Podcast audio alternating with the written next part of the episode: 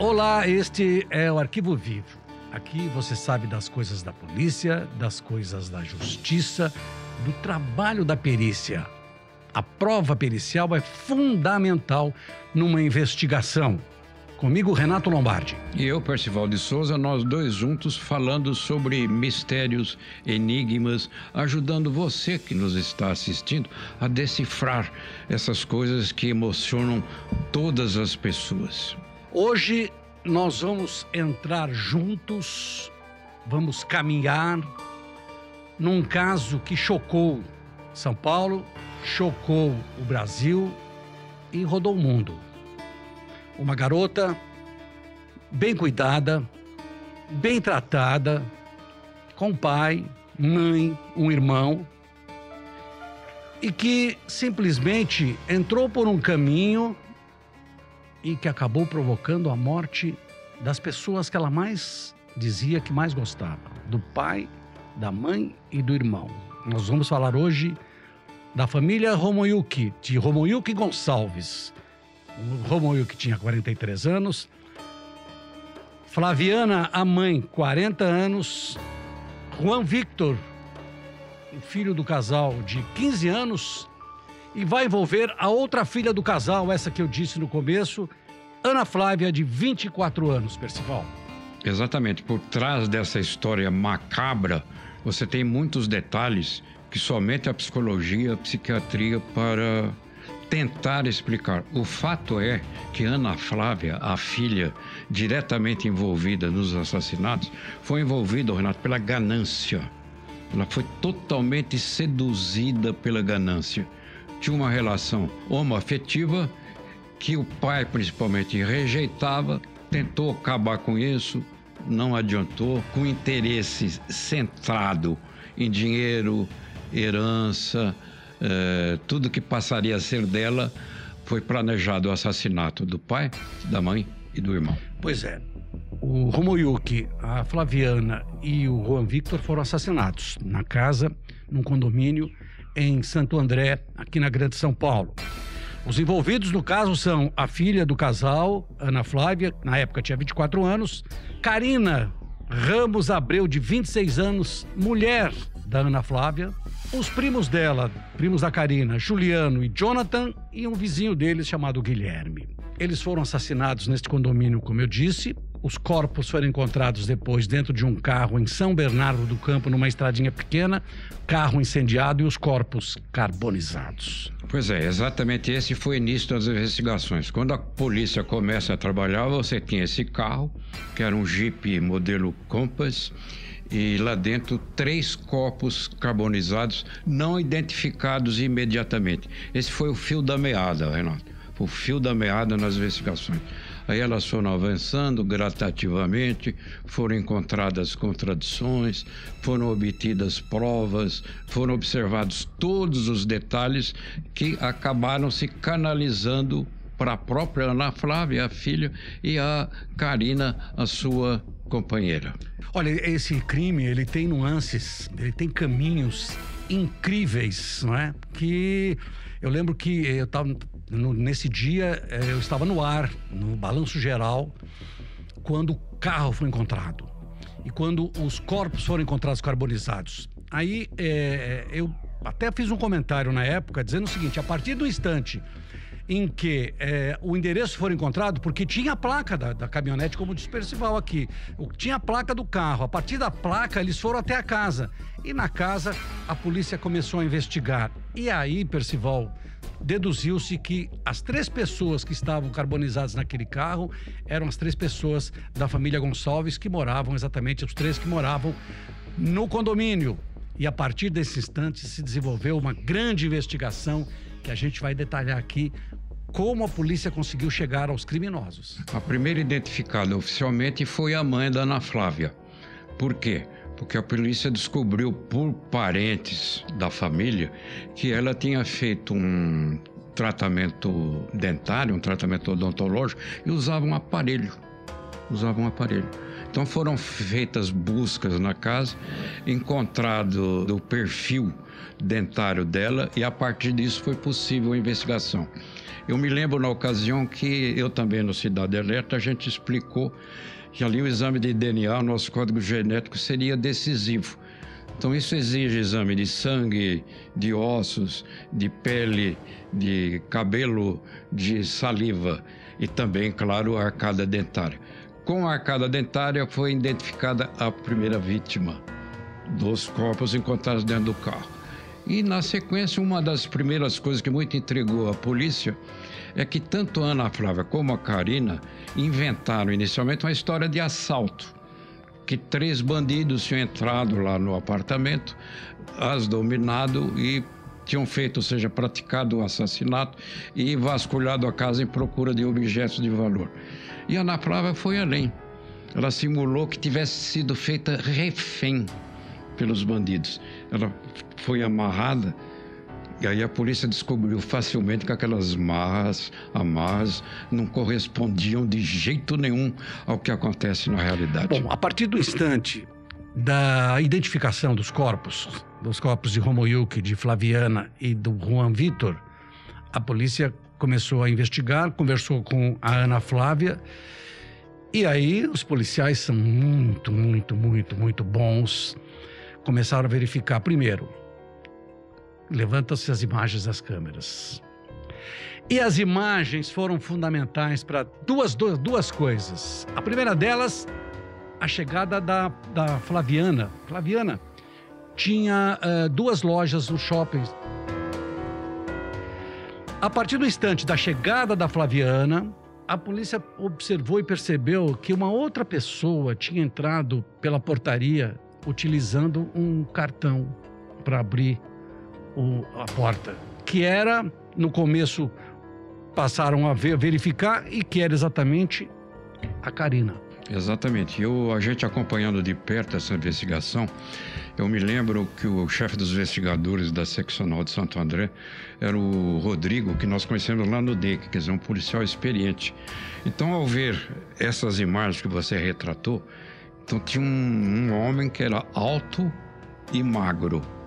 Na sequência das investigações apareceram dois suspeitos, que aliás eram primos de Karina. E esse homem magro, visto nas imagens, ele batia e a polícia conferiu isso. Era exatamente um vizinho dos dois primos de Karina. Que era o Guilherme. Quando a polícia começa a investigar, a polícia chama a Ana Flávia e ela conta essa história, que ela foi dominada, que ela foi amarrada e que estavam procurando dinheiro. Realmente estavam procurando dinheiro na casa. Estavam procurando 85 mil reais, mas que não tinha dinheiro.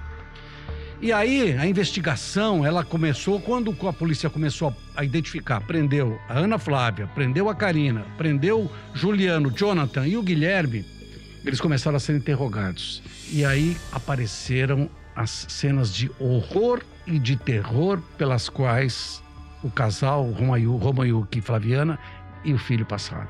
Quer dizer, o pretexto inventado pela Karina e pela Ana Flávia é que os bandidos que teriam invadido o apartamento estavam atrás do cofre que você mencionou. Esse cofre, Renato, estava dentro de um armário, mas é um cofre solto, ele não é um cofre desses fixos em parede. Então você raciocinando logicamente, para os bandidos que tiveram dificuldades em abrir o cofre, onde não haviam 85 mil reais, nem joias de valor, nem não tinha relógio, nada. Não tinha absolutamente é. nada. Mas se o objetivo fosse ver o conteúdo do cofre, ele seria retirado facilmente do armário e transportado. Tanto que eles esperaram a mãe chegar, porque na hora a mãe não estava no apartamento. Ela só chegou não, depois. É, era um, era, uma, era um sobrado, né? Era um Exatamente. Sobrado. Ela chega depois obrigada a revelar o segredo do cofre o cofre foi aberto. Não tinha nada. Então, decepção. Isso levou a polícia a raciocinar de uma outra maneira. O objetivo, então, dos assaltantes, não tem assalto na história, mas o, o objetivo dos três que invadiram o apartamento era outra coisa que não tinha nada a ver com o cofre. E aí fica aquela história. A Ana Flávia nega que tenha mandado matar os pais. A Karina nega que tenha mandado matar os pais da Ana Flávia e o irmão. Os dois irmãos e os primos dela, os dois irmãos mais o Guilherme, disseram que não, que as duas participaram. Inclusive, a Karina participou diretamente da morte do casal e do menino. É, aliás, eu conversei com o Rodrigo, o chefe dos investigadores, é, no, num momento que as contradições exigiam um novo depoimento da Karina, porque um dos primos disse que depois do pai ser assassinado, ele deu até todos os detalhes sobre isso. Primeiro, asfixia, depois, pauladas na cabeça, ambas do lado direito do crânio, ambas desse lado.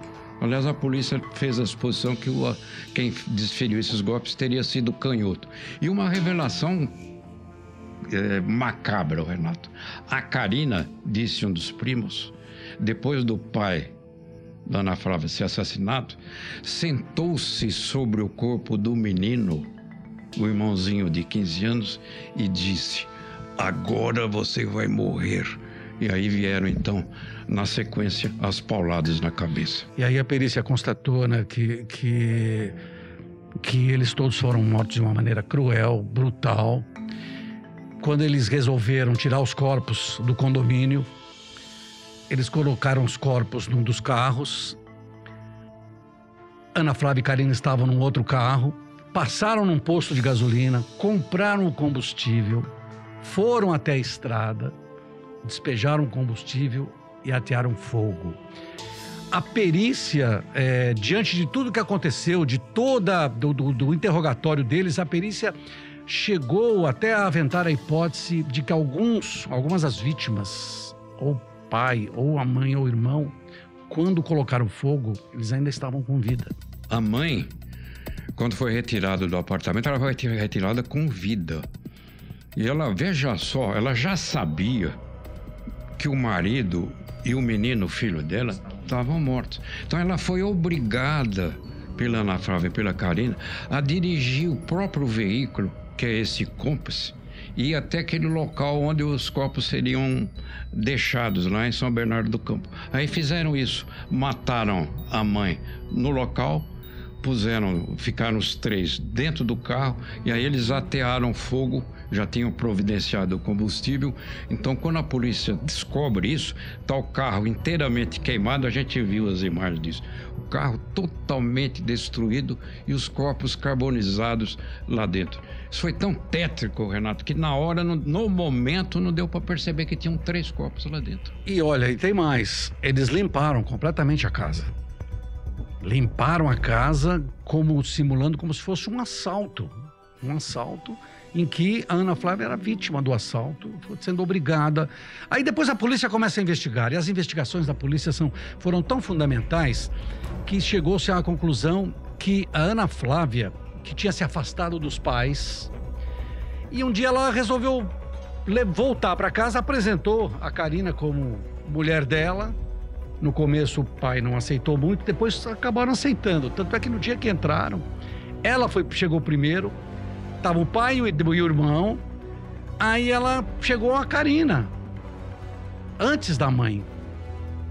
E aí o, o, o pai tá estava animado com a Ana Flávia porque ela tinha voltado a trabalhar. Eles achavam que agora ela estava direitinha ensinando. Não, nesse dia já estava tudo programado, tudo, tudo montado para o assassinato dos três. E o pai, muito decidido a romper o relacionamento que a filha mantinha com a Karina, tentou separar a dupla de qualquer jeito.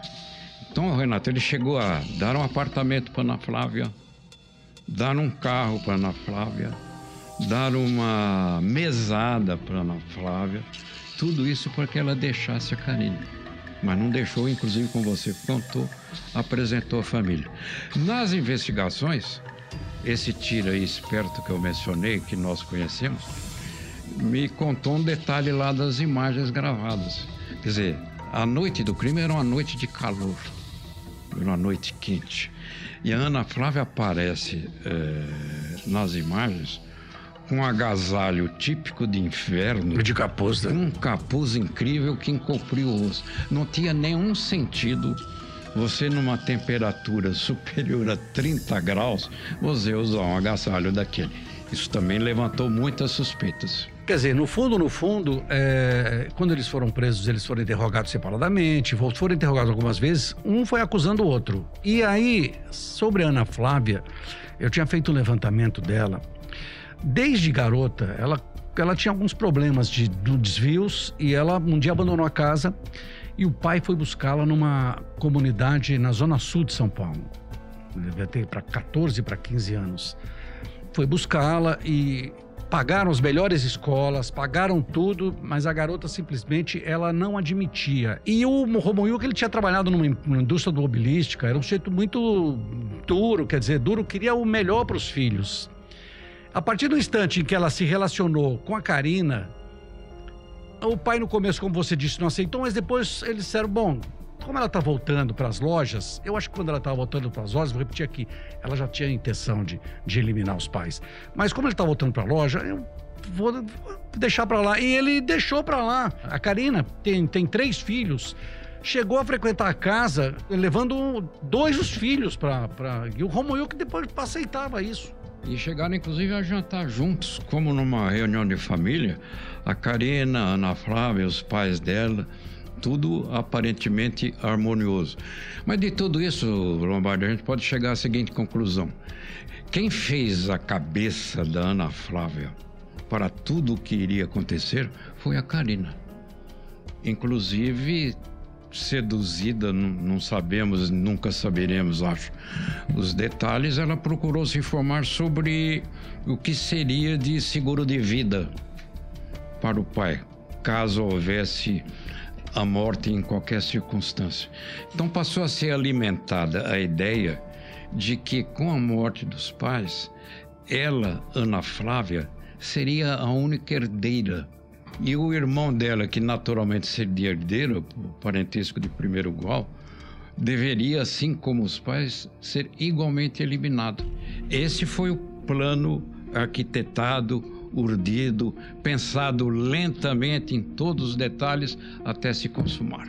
Olha, nós sintetizamos o que existe no processo hoje, nós sintetizamos aqui nesse nosso bate-papo aqui no Arquivo Vivo. O julgamento tinha sido marcado, tinha sido marcado para o mês de maio. Acontece que os advogados entraram, desmembraram o processo para julgar em separado. O certo seria julgar todo mundo de uma vez, né? Porque tá todo mundo no mesmo saco mas desmembraram para outras datas, para setembro e para novembro. Se você está nos ouvindo já em setembro, a gente é, não vai te dar aqui a, a, a solução exatamente do, do, tribunal do júri, que nós gostaríamos, eu gostaria, que todos fossem condenados à prisão perpétua. Agora você vê, o grande amor se dissipou, porque a hora que eles todos perceberam que não tinha saída, estavam numa sinuca de bico, cada um foi para o seu lado a Karina advoga, acusando a Ana Flávia, a Ana Flávia acusando a, a Karina,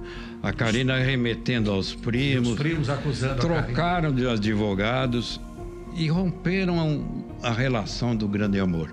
Eu me lembro que esse Rodrigo montou um esquema de observação lá no Centro de Detenção Provisória de Santo André, onde as duas ficaram presas em celas separadas, mas num corredor as duas para se comunicar, conversa de preso na cadeia, para conversar os véus, para chegar na beira da cela e gritar.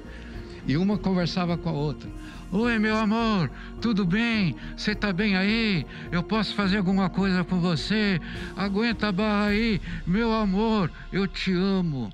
Tudo isso foi captado e gravado, inclusive. Só que depois acabou, né? Simplesmente uma, uma passou a acusar a outra, achavam que iam sair. Não tem impunidade não tem impunidade. Eu já disse aqui, e eu ouvi pela primeira vez de um delegado de polícia chamado Coriolano Nogueira Cobra, que você conheceu, que era diretor da Academia de Polícia, foi um grande delegado, e que ele disse: não tem crime perfeito, tem crime mal investigado. E esse crime foi muito bem investigado, Percival. Foi uma aula de investigação digna de ser tema de ensino na academia de polícia da Polícia Civil, que aliás leva o nome desse delegado, Coriolano Nogueira Cobb. Foi uma aula de investigação. Até a próxima.